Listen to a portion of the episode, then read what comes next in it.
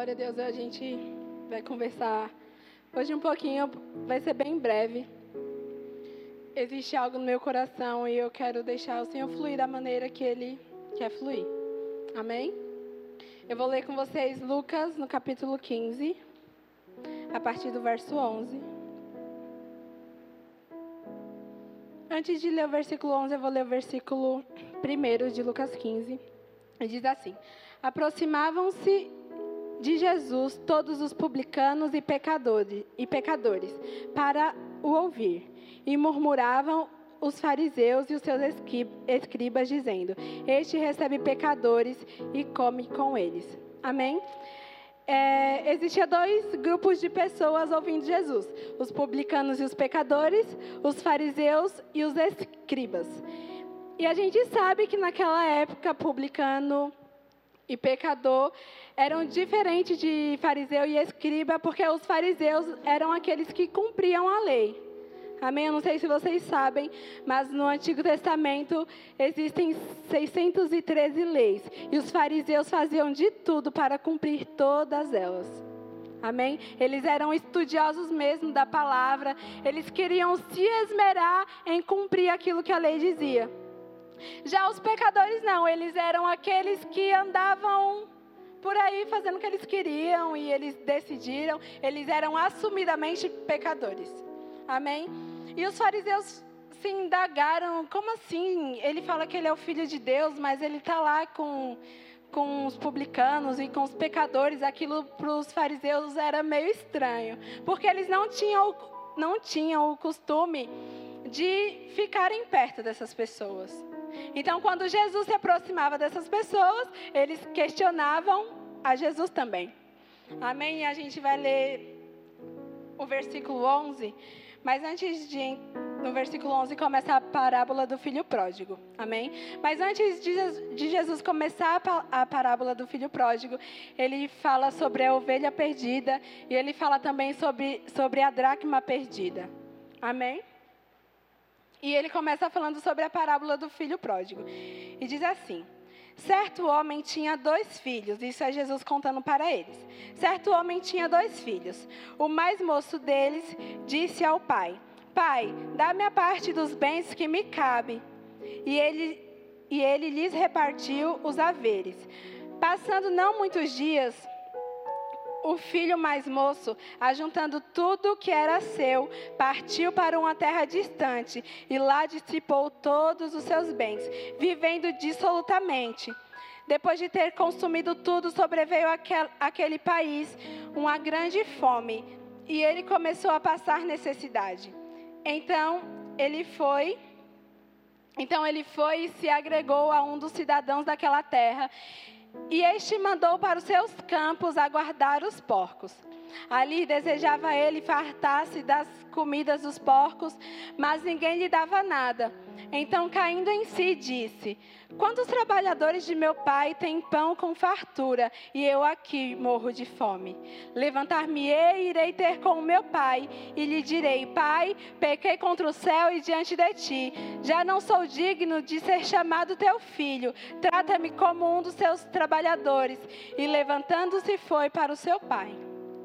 Vinha ele, vinha ele ainda longe, quando seu pai o avistou, e compadecido dele, correndo, o abraçou e beijou. E e o filho lhe disse: Pai, pequei contra o céu e diante de ti, já não sou digno de ser chamado seu filho. O pai, porém, disse aos seus servos: Trazei depressa a melhor roupa, vestiu, pondo-lhe um anel no dedo e sandália nos pés. Trazei também, trazei também e matai um novilho cevado. Comamos e nos alegramos, porque este meu filho estava morto e reviveu, estava perdido e foi achado, e começaram a se alegrar. Ora, o filho mais velho estivera no campo, e quando, e quando voltou, ao aproximar-se da casa, ouviu a música e as danças, chamou um dos servos chamou um dos chamou um dos criados e perguntou o que era aquilo. E ele afirmou: Veio teu irmão e teu pai mandou matar o um novilho cevado, porque o recuperou com saúde. E ele se indignou e não queria e não queria entrar. Saindo, porém, o pai procurava conciliá-lo. Mas ele respondeu ao seu pai: Há tantos anos que te sirvo, sem jamais transgredir uma ordem sua, e nunca me deste um cabrito. Sequer para alegrar-me com os meus amigos. Vindo, porém, esse seu filho que desperdiçou todos os seus bens todos os seus bens com meretrizes, tu manda matar para ele um novilho cevado. Então lhe respondeu o pai: Meu filho, tu sempre estás comigo. Tudo que é meu é seu. Entretanto, era preciso que a gente se alegrasse com, com seu irmão, porque ele estava morto e reviveu, estava perdido e foi achado. Amém? Glória a Deus. Não preciso mais nem falar nada, né? Posso ir embora. Amém, glória a Deus. Mas como eu comecei dizendo, Jesus estava falando para dois tipos de pessoas, os pecadores e os fariseus. Aqueles que tinham, tinham em seu coração cumprir a lei, porque eles foram ensinados assim. Amém? Eles estavam esperando o Messias, mas quando Jesus veio, eles não reconheceram Jesus, a palavra fala sobre isso mas eles, está, eles foram ensinados a obedecerem à lei. Amém? E eu não sei se vocês prestaram atenção, mas no comecinho, no verso 11, Jesus fala sobre um pai que, um pai que tinha dois filhos. Amém? E a, a gente vai falar um pouco sobre isso. Através dessa parábola, a gente vai conhecer um pouco sobre o caráter de Deus.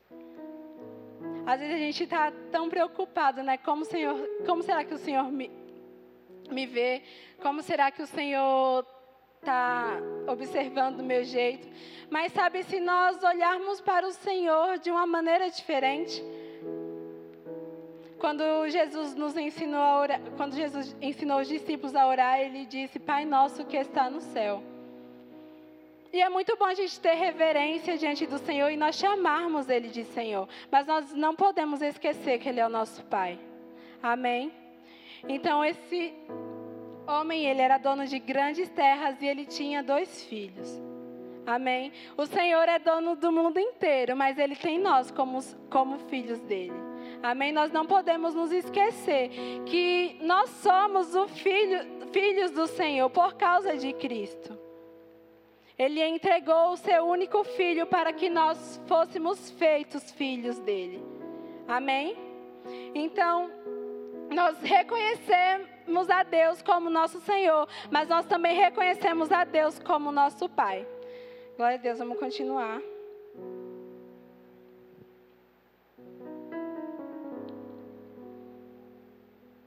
Aleluia. No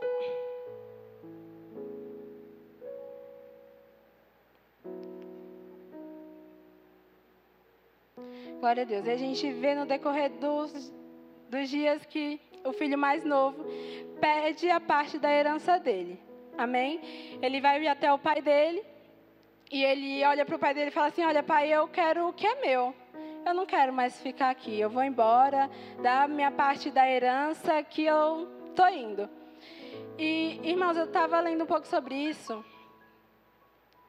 É, quando a gente, naquela época principalmente, quando a gente pedia uma parte da nossa herança, nós estávamos dizendo que aquela pessoa que iria nos dar a herança, nós somos herdeiros de algo. Amém? Vou dar um exemplo aqui. Nós somos herdeiros dos nossos pais. Só que a herança dos nossos pais só chegam para nós depois que eles morrem. Não é assim? E naquela época não era diferente. A herança daquele filho só poderia chegar até ele quando o pai dele se fosse. Ia dividir tudo entre ele e o irmão dele. Só que antes do pai morrer, ele pediu a parte dele. E estudando sobre isso, eu vi que o pai não era obrigado a dar. Ele tinha ele tinha legalidade depois daquele pedido para expulsar o filho dele de casa. Porque ele ele feriu seu pai. Amém? Ele foi contra um princípio. Agora fica imaginando aí os fariseus escutando isso e os pecadores ouvindo isso. Os fariseus, eu fico imaginando, os fariseus deveriam estar se perguntando, mas como assim? O que, que esse pai vai fazer? Esse filho está doido, vai pedir tudo para ele. Ele pode expulsar o filho dele de casa agora. A reação que os fariseus esperavam desse homem, que, que ele foi desse homem que foi indagado a dar a sua herança para o seu filho, a reação que os fariseus esperavam era uma reação tipo: sai daqui, eu não vou te dar nada, e expulsar aquele menino de casa. Só que Jesus mostra um outro caráter desse pai. Quando o menino mais novo pede a herança para o pai, Jesus fala que o pai repartiu a parte dele e deixou ele ir. Amém. Mesmo aquele filho supostamente dizendo que desejaria a morte daquele pai para ficar com aquilo que era dele, o pai se posicionou em amor. Amém. E deixou o filho ir. Sem pensar, ele nem questionou o que, que você vai fazer com o dinheiro, mas como assim você vai embora? E todo o trabalho que eu tive com você até aqui? Não. Ele simplesmente deixou o filho ir. Amém? Depois que o filho foi, ele perde todas as coisas. A gente leu isso. Ele perdeu todas as coisas que ele gastou sem se preocupar com amanhã. Ele gastou sem se preocupar com o tempo. Ele gastou sem saber o que poderia acontecer no outro dia. E a Bíblia fala que depois que ele gastou tudo, veio fome sobre o local onde ele estava. O país onde ele estava veio fome. E depois que a fome chegou, ele foi procurar um emprego. Amém? A fome chegou e ele. Eu fico imaginando, né? Alguém que tinha tudo em suas mãos e de repente perdeu tudo, agora está indo procurar um emprego e é levado para cuidar de porcos. Alguém que tinha tudo para ser bem sucedido. E sabe, nós não somos filhos perdidos, o Senhor nos encontrou. Mas às vezes a gente precisa tomar certo cuidado, porque a gente pode estar tá vivendo a nossa vida gastando tudo que o Senhor já nos deu, amém?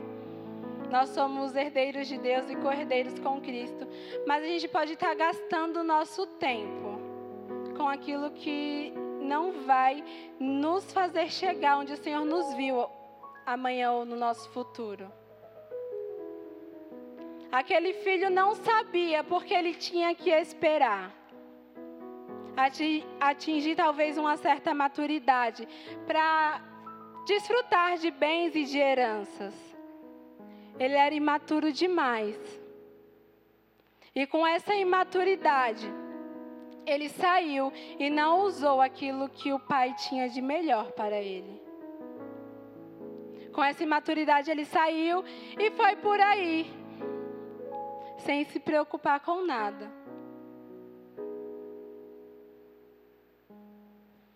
E a Bíblia fala que nós precisamos remir o tempo porque os dias são maus. Eu sei que eu já falei isso aqui uma vez, mas eu vou falar de novo. A gente percebe que está cada vez mais próximo à volta de Jesus, amém?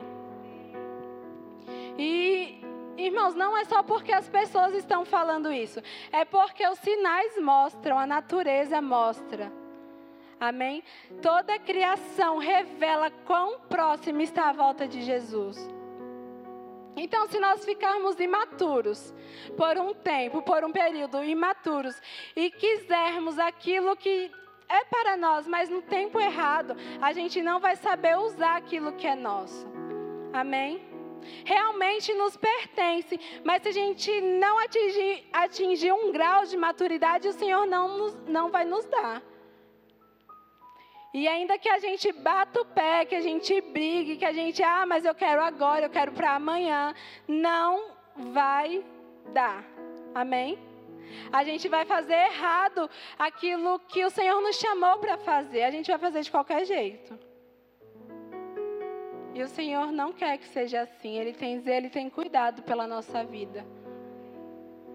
Ele já vê o nosso amanhã, ele já vê o nosso futuro. Ele olha para o nosso futuro e ele vê esperança. Ele olha para o nosso futuro e ele vê algo bom. Amém? Glória a Deus, nós vamos continuar. Então, o filho viu que estava na pior. E ele decidiu fazer o que? Ah, eu vou voltar para casa do meu pai. Porque eu me lembro que lá os servos dele comiam do melhor. Eles não passavam por isso que eu estou passando aqui. Lá os servos dele desfrutavam de coisas boas. Então ele decidiu voltar e quando ele, quando ele ainda estava no caminho, o pai avistou ele de longe. E antes que o filho chegasse até o seu pai, o pai saiu correndo e foi encontrar o filho. Agora vamos voltar. Imagina os fariseus ouvindo isso. Porque eles esperavam o quê? A reação desse pai ia ser o quê? Meu Deus, esse menino está voltando, eu vou mandar ele embora daqui. O que, que ele quer? Já levou tudo que era dele. Imagina os fariseus ouvindo isso e se perguntando: mas como assim esse pai vai correr e encontrar esse menino? Não fazia sentido na cabeça deles, porque eles tinham a imagem de um pai, eles tinham a imagem do pai deles, da criação naquela época. Amém? Quando nós falamos de pai, você vai se lembrar do seu pai. Amém?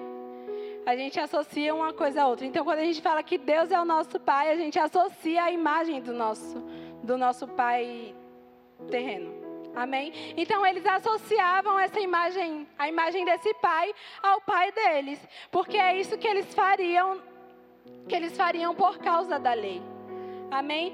Mas a reação que Jesus conta desse pai é completamente diferente. O pai corre e vai se encontrar com o filho, ele nem espera o filho chegar. Ele corre e vai se encontrar com o filho.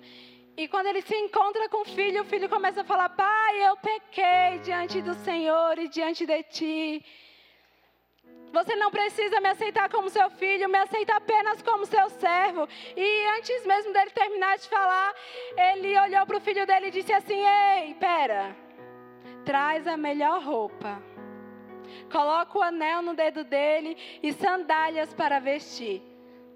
A melhor roupa naquela casa era de quem? Vamos chegar a essa conclusão junto. Com certeza era do pai. Não é? A melhor roupa naquela casa era do pai.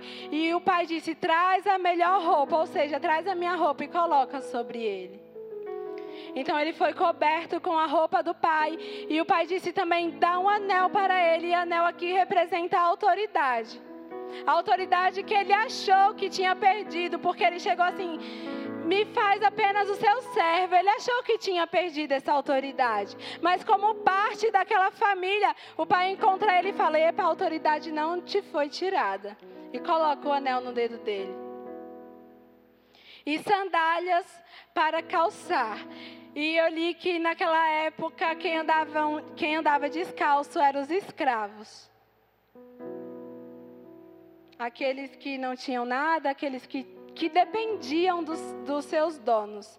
Amém? Para, eu acho que a condição de um escravo dependia muito da condição do seu dono. Se o dono fosse ruim, se ele fosse mal, aquele escravo com certeza seria maltratado. Agora, se o dono fosse um amorzinho, ele seria bem cuidado. Amém? E, e ele falou também: mata o maior, o maior novilho, o mais novo, o mais bonito, e vamos fazer uma grande festa. Aí fico pensando, gente, um boi inteiro grande. Tudo bem que era o mais novo, mas era grande mesmo assim. E o pai disse: Vamos fazer uma grande festa, uma grande celebração, para celebrar a vida do meu filho que estava morto e agora vive. Mas o filho não estava morto fisicamente, porque ele foi embora, gastou tudo que ele tinha. A Bíblia fala que ele gastou com prostitutas e ele não estava morto é, fisicamente. Porque se ele estava por aí gastando dinheiro, se ele estava por aí curtindo, ele não podia, né? E essa morte fala sobre uma separação. A separação do pai com o filho a Bíblia fala que na viração do dia o Senhor vinha ter com Adão. Ele vinha encontrar Adão todos os dias, na viração do dia. E quando o Senhor instruiu a Adão, ele disse assim: Olha, não come da árvore do fruto lá do bem e do mal, porque se você comer, certamente você vai morrer. E Adão olhou para o Senhor e disse: Tá bom, Senhor, eu não vou comer. E. E de repente uma serpente surge lá no meio do jardim e ela chega até Eva e fala assim: Olha, Eva, tá vendo aquela árvore ali? O que, que o Senhor disse sobre ela? E Eva olha para a serpente e fala assim: Ah, ele disse que a gente não pode nem tocar e nem comer, porque se a gente tocar, se a gente comer, a gente vai morrer. Só que o Senhor não tinha dito dessa forma. Ele disse apenas para não comer. Mas ele disse para Adão. Amém? Quem era responsável para instru de instruir Eva naquela época? Adão. Mas eu imagino que Eva, nessa situação, ela estava sozinha. E por isso ficou conversando ali com a serpente. E a serpente olhou para Eva e falou assim: Ah, mas não é bem assim, Eva. Porque se você comer, você vai conhecer as coisas como o Senhor conhece. Você vai saber das coisas como ele sabe. Eu imagino que isso despertou a curiosidade na Eva. A Bíblia fala que Eva achou a árvore agradável aos olhos dela, aquilo foi agradável. Então ela foi lá, comeu do fruto. E depois que ela comeu do fruto, nada aconteceu. E ela corre até Adão e fala: Olha, Adão, come. Se você comer, nada vai acontecer. Nada aconteceu comigo, nada vai, nada vai acontecer com você também. Aí Adão se esqueceu. Acredito que ele se esqueceu ou duvidou daquilo que o Senhor disse. E por causa da dúvida, ele comeu. E depois que ele comeu, a Bíblia fala que houve separação entre Deus e o homem. Só que o Senhor disse: se você comer, você vai morrer. Só que Adão morreu naquele momento? Não morreu. Ele viveu mais 900 e não sei quantos anos. E a morte falava sobre, sobre essa separação de Deus com o homem. Então, na, lá no jardim do Éden, o homem foi separado de Deus por causa do pecado, por causa da dúvida, porque não acreditou naquilo que o Senhor disse. O homem foi separado de Deus porque ele decidiu dar mais, mais razão para o seu sentido do que para aquilo que o Senhor tinha dito. E depois que o homem fez isso, ele foi separado de Deus. E voltando aqui para a parábola, é, o pai diz que o meu filho estava morto e hoje reviveu. Ele, irmãos, eu quero que vocês imaginem isso comigo. Eu sou muito visual, se eu pudesse eu estaria aqui desenhando e explicando. Mas eu quero que vocês imaginem isso comigo. O filho foi separado do pai, ele decidiu se separar. E depois que ele se separou, é, é como se ele estivesse morto. Amém? É como se ele estivesse numa vida onde onde aquela cobertura que ele tinha com o pai dele tivesse sido perdida. Só que quando ele chega para perto do pai novamente, o pai olha para ele e diz que agora ele está vivo. Que agora ele já não se encontra mais morto e por isso ele celebra. A Bíblia fala sobre isso que há grande festa no céu quando um pecador se arrepende. Mas sabe quando nós nos posicionamos como, como filhos vivos do Senhor, há uma grande festa também. Porque nós encontramos o nosso propósito, encontramos o senso pelo qual nós fomos criados. Sabe, o filho mais novo não tinha essa consciência. Ele não sabia por que, que ele tinha que estar na casa do pai.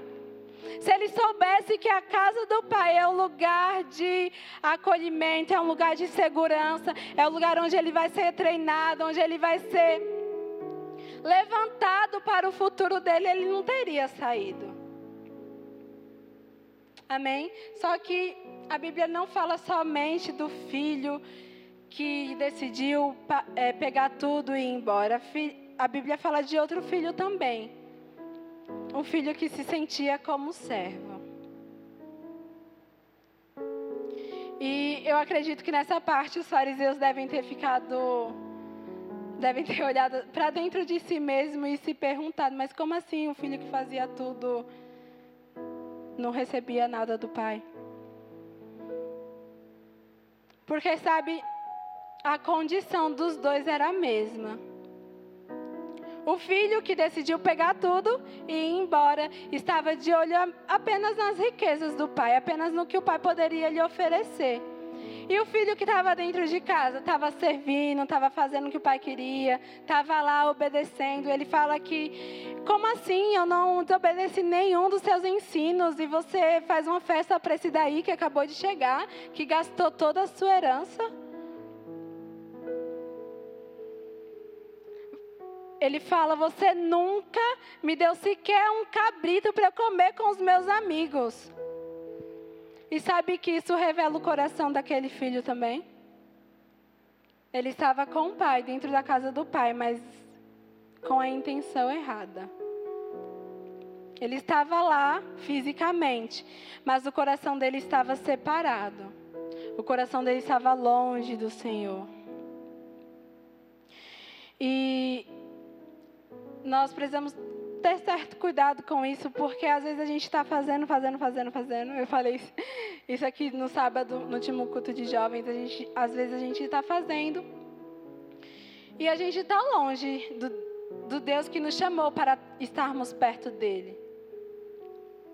Quando, quando o Senhor chamou Abraão, Abra, chamou Abraão para sacrificar Isaac, o Senhor disse: Olha, Abraão eu quero que você me dê o seu filho.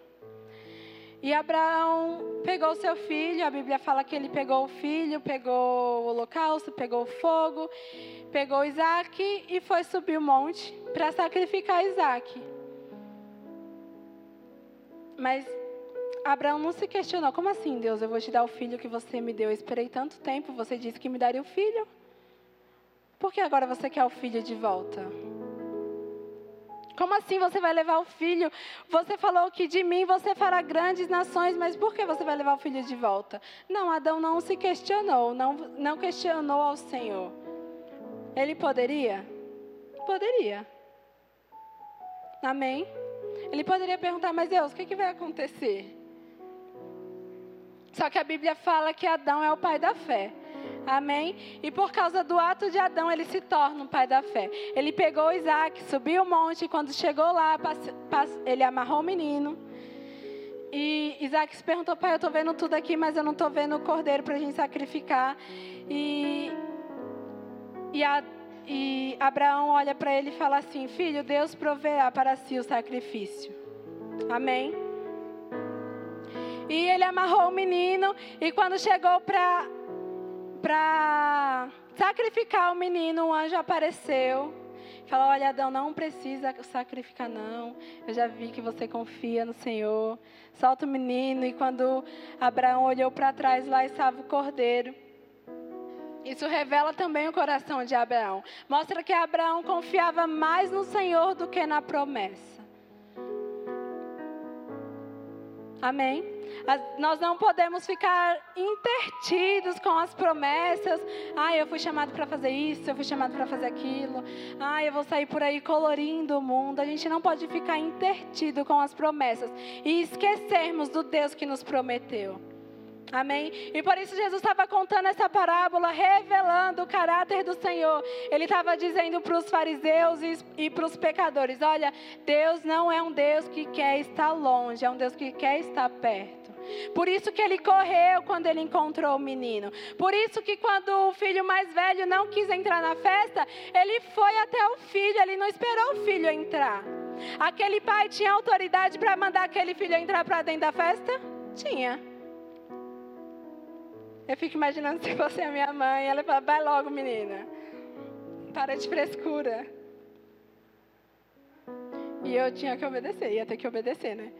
Então aquele pai tinha autoridade para mandar aquele menino entrar, mas ele olhou para o menino e disse assim: Olha, o seu irmão estava morto e agora ele está vivo. Ele se dispôs a explicar por que, que eles estavam comemorando. E também revelou para aquele menino: Você está comigo o tempo todo, tudo aqui é seu. Era só você pegar e fazer a festa que você queria.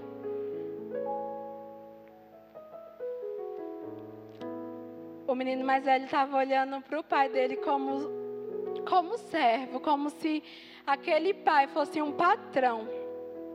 Mas ele não era o patrão dele, era o pai dele. Amém. E revelando o caráter de Deus, nós sabemos que o Senhor, ele não é um Deus que vai olhar para nós apenas como servos. Nós sabemos que fomos chamados para servir também, e há grande galardão nisso. Mas antes de servirmos, nós somos filhos.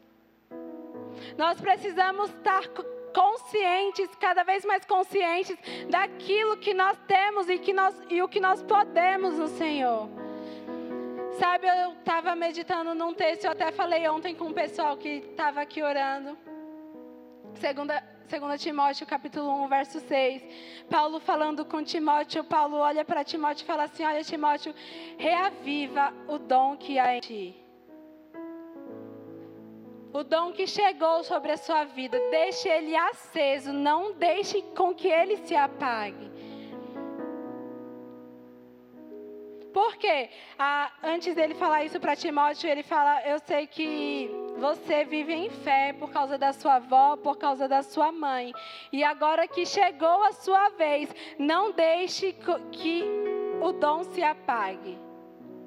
Mantenha ele queimando em seu coração. Consciente daquilo que, daquilo que você é consciente daquilo que você pode, consciente para onde o Senhor vai te levar. Sabe, é, se nós ficarmos preocupados demais, como o João leu aqui, preocupados demais com o que nós vamos comer, com o que nós vamos vestir, como será se nós ficarmos preocupados demais com essas coisas, nós vamos perder o real motivo pelo qual nós estamos aqui. Não existe vida mais valiosa do que uma vida com o Senhor, conhecendo o coração do nosso Senhor, conhecendo o coração do nosso Pai. Se Deus fosse um Deus que queria estar escondido, se Ele fosse um Deus que, queria, que, que, quisesse estar em oculto, Ele ficaria. Ele não teria mandado Jesus, não seria necessário. Mas desde o começo, de Gênesis a Apocalipse, Ele decidiu se revelar a nós. E a Bíblia fala quão insondáveis são os seus juízos, quão inescrutáveis os seus caminhos. Quem pode compreender a mente do Senhor? Quem foi o conselheiro de Deus? Mas lá em 2 Coríntios no capítulo 2, a partir do verso 9, a Bíblia diz que as coisas do Espírito nos são reveladas. Aquilo que o olho não viu, aquilo que o ouvido não ouviu e que jamais penetrou no coração do homem, o Senhor tem prazer de revelar a nós. Mas aí a gente tem que parar e pensar: quem é que está longe? Sou eu ou sou o Senhor? Eu sou o filho que decidiu pegar as minhas coisas e ir embora? Ou sou, ou sou o filho que eu estou dentro de casa, sei tudo que meu pai faz, sei tudo que meu pai fala, sei as ordens dele, mas eu não conheço. Nós precisamos conhecer o caráter do nosso Senhor, do nosso Pai.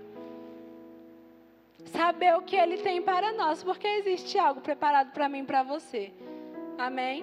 Nós temos um propósito, nós temos um chamado.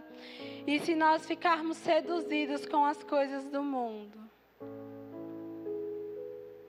se nós ficarmos seduzidos com os pratos que o diabo nos oferece, se nós ficarmos seduzidos e distraídos realmente com aquilo que está à nossa volta, a gente vai perder essa chama aquecida dentro de nós a chama do nosso dom. Amém? Eu vou ler rapidinho com vocês o que eu anotei aqui sobre reavivar. Reavivar é acender, por fogo e inflamar. Por fogo aonde? No dom. E o que, é que significa dom? favor que alguém recebe sem qualquer mérito próprio, dom de graça divina. Amém.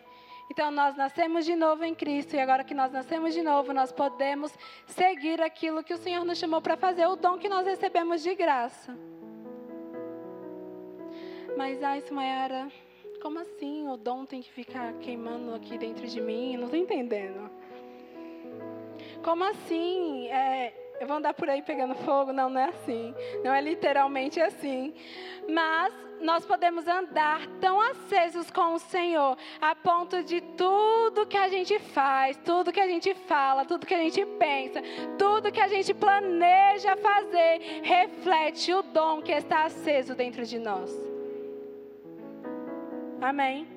Nós podemos estar numa plena comunhão com o Senhor, a ponto de tocarmos tudo que o Senhor já nos viu tocar. Deixa eu voltar para cá.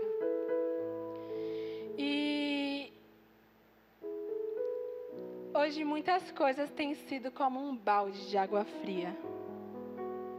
De repente a gente está lá em cima, celebrando a nossa vida em Deus. Uhul, glória a Deus, aleluia. Eu sou mais que vencedor. A gente está lá em cima e a gente, uau, aqui é muito bom, yes. E jogam um balde de água fria em nós. E a gente desce. E a gente volta. E aquilo que estava queimando, que estava aceso, aquilo que me fazia festejar, passou.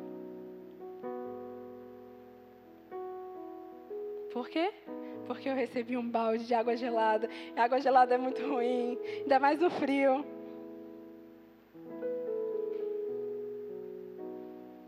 Nós precisamos ter cuidado com aquilo que nós estamos recebendo em nosso coração. Se é para manter o dom aceso, se é para manter a chama acesa, se é para colocar fogo no dom, eu vou ficar escutando qualquer coisa? Eu vou seguir qualquer caminho? Ah, eu vou entrar aqui, aqui parece legal. Ai, mas aqui agora está melhor.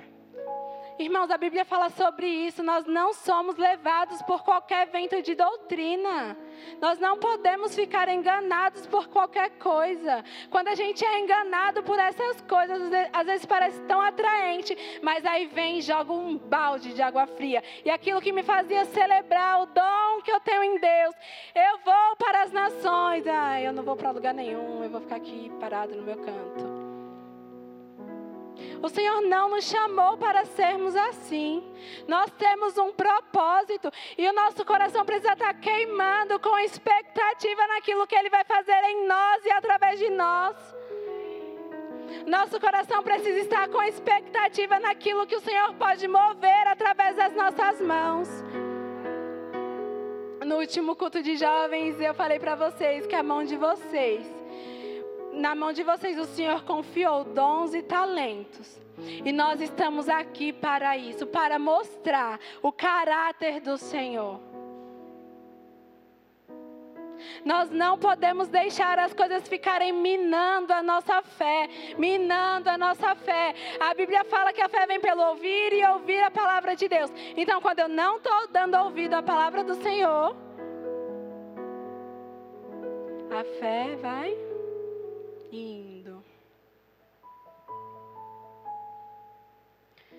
Dia 24 nós vamos ter o revival. Amém. E nosso coração precisa estar com expectativa naquilo que o Senhor vai fazer. Não somente nesse dia. Sabe, ontem, enquanto nós orávamos aqui, eu percebi algo tão claro no meu coração. E eu literalmente vi uma chave virando. E eu fiquei me perguntando depois, Senhor, como assim? O que isso significa? Porque muitas chaves viram em várias áreas da nossa vida, em vários momentos. E eu fiquei me perguntando, o que que isso significa?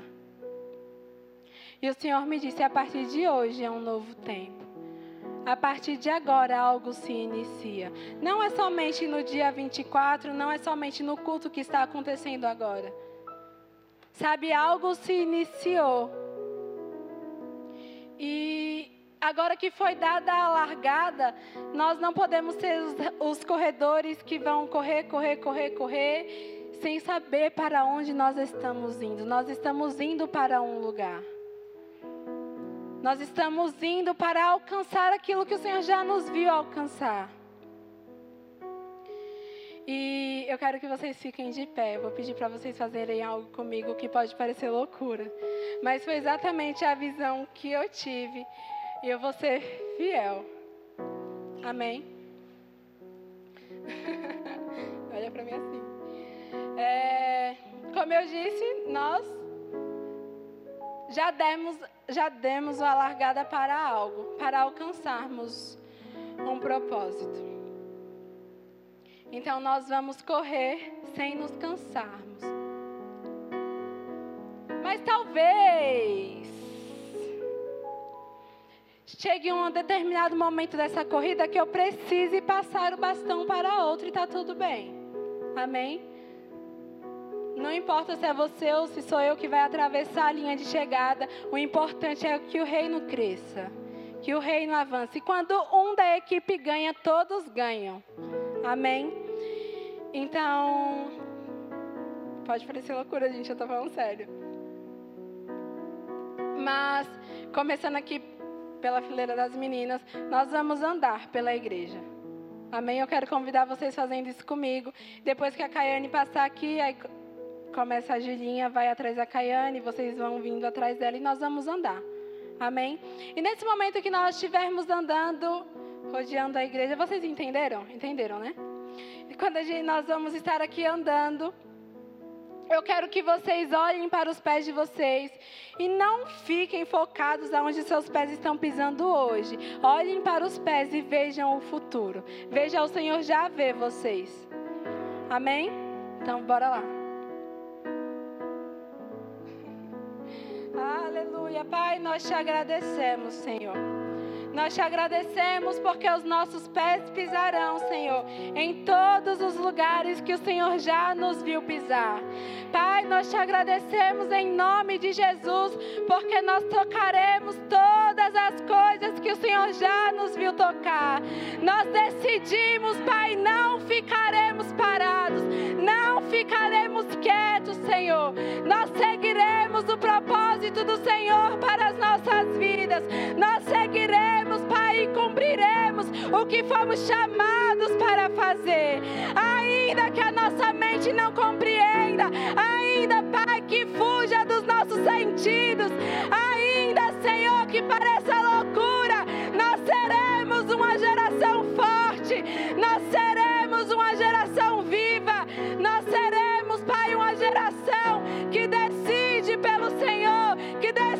decide pelo Senhor, que decide pelo Senhor, que decide pelo Senhor. Uma geração que toca o impossível, uma geração que faz milagre, uma geração que realiza coisas improváveis, uma geração,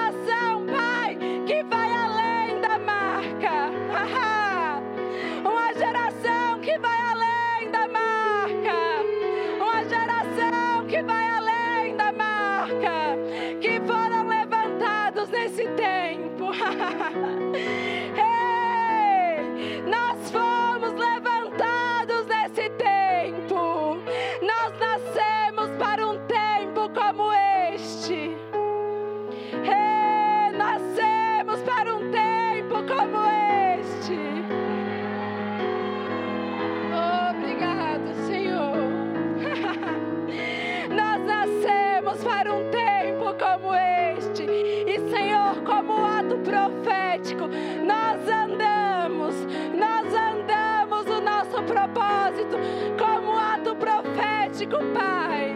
Como ato profético, Senhor. Como ato profético, nós pisamos as terras prometidas. Ei, como ato profético, nós tocamos as nações. Como ato profético, Pai, nós tocamos aquilo que nos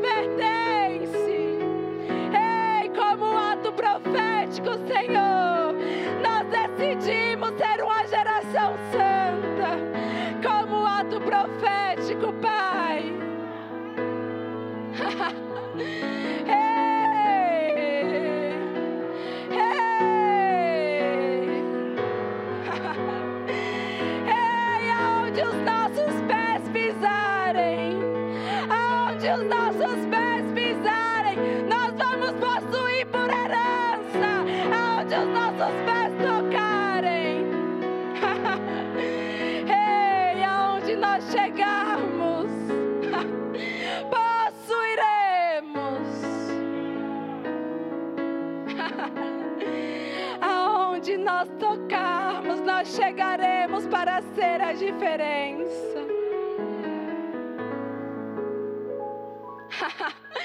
Senhor, nós decidimos manter os nossos corações acesos. Nós decidimos, Pai, colocar fogo todos os dias, todos os dias, não importa a circunstância, nós queimaremos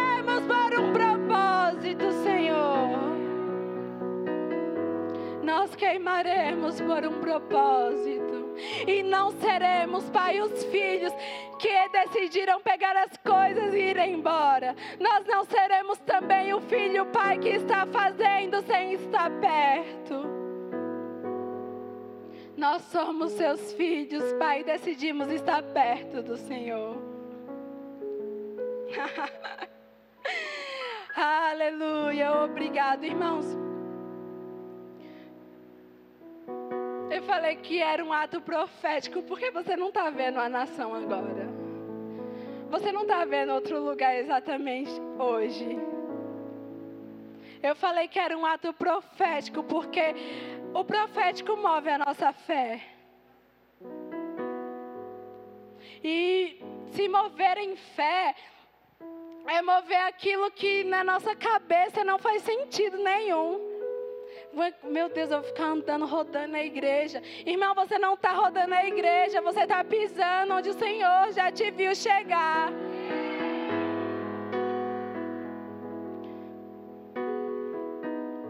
E sabe quando os moveres pro, proféticos acontecem? É só uma questão de tempo. E foi por isso que eu falei da chave virando. A chave virou, agora é só questão de tempo. A chave virou, agora é só questão de tempo. Questão de tempo para quê? Questão de tempo para nós vivermos tudo que o Senhor disse ao nosso respeito. Aleluia. Se o Senhor disse que você seria uma voz, o que que falta para a voz chegar nos lugares? Agora é só questão de tempo, a chave virou. Agora é só questão de tempo, as coisas mudaram. Não podem não ter mudado aqui, onde você está vendo hoje, mas no mundo espiritual algo aconteceu. E as coisas vão começar a te levar por isso. Amém. Como, como aquela pessoa que está totalmente submergida em Deus, que nos rios do Espírito ela é levada pela correnteza do Espírito. Agora as coisas serão assim, mais leves e mais fáceis mais leves e mais fáceis. Nós não podemos duvidar da palavra do nosso Pai. E toda vez que vir indagação na, na sua cabeça, começa a andar pela sua casa. Eu vou pisar onde o Senhor já me viu. Eu vou fazer o que o Senhor já me viu fazendo. Ei, eu nasci para um tempo como esse. Nós podemos, pelo Espírito. Eu vou pedir para os meninos do louvor subir. A gente está encerrando já o nosso tempo.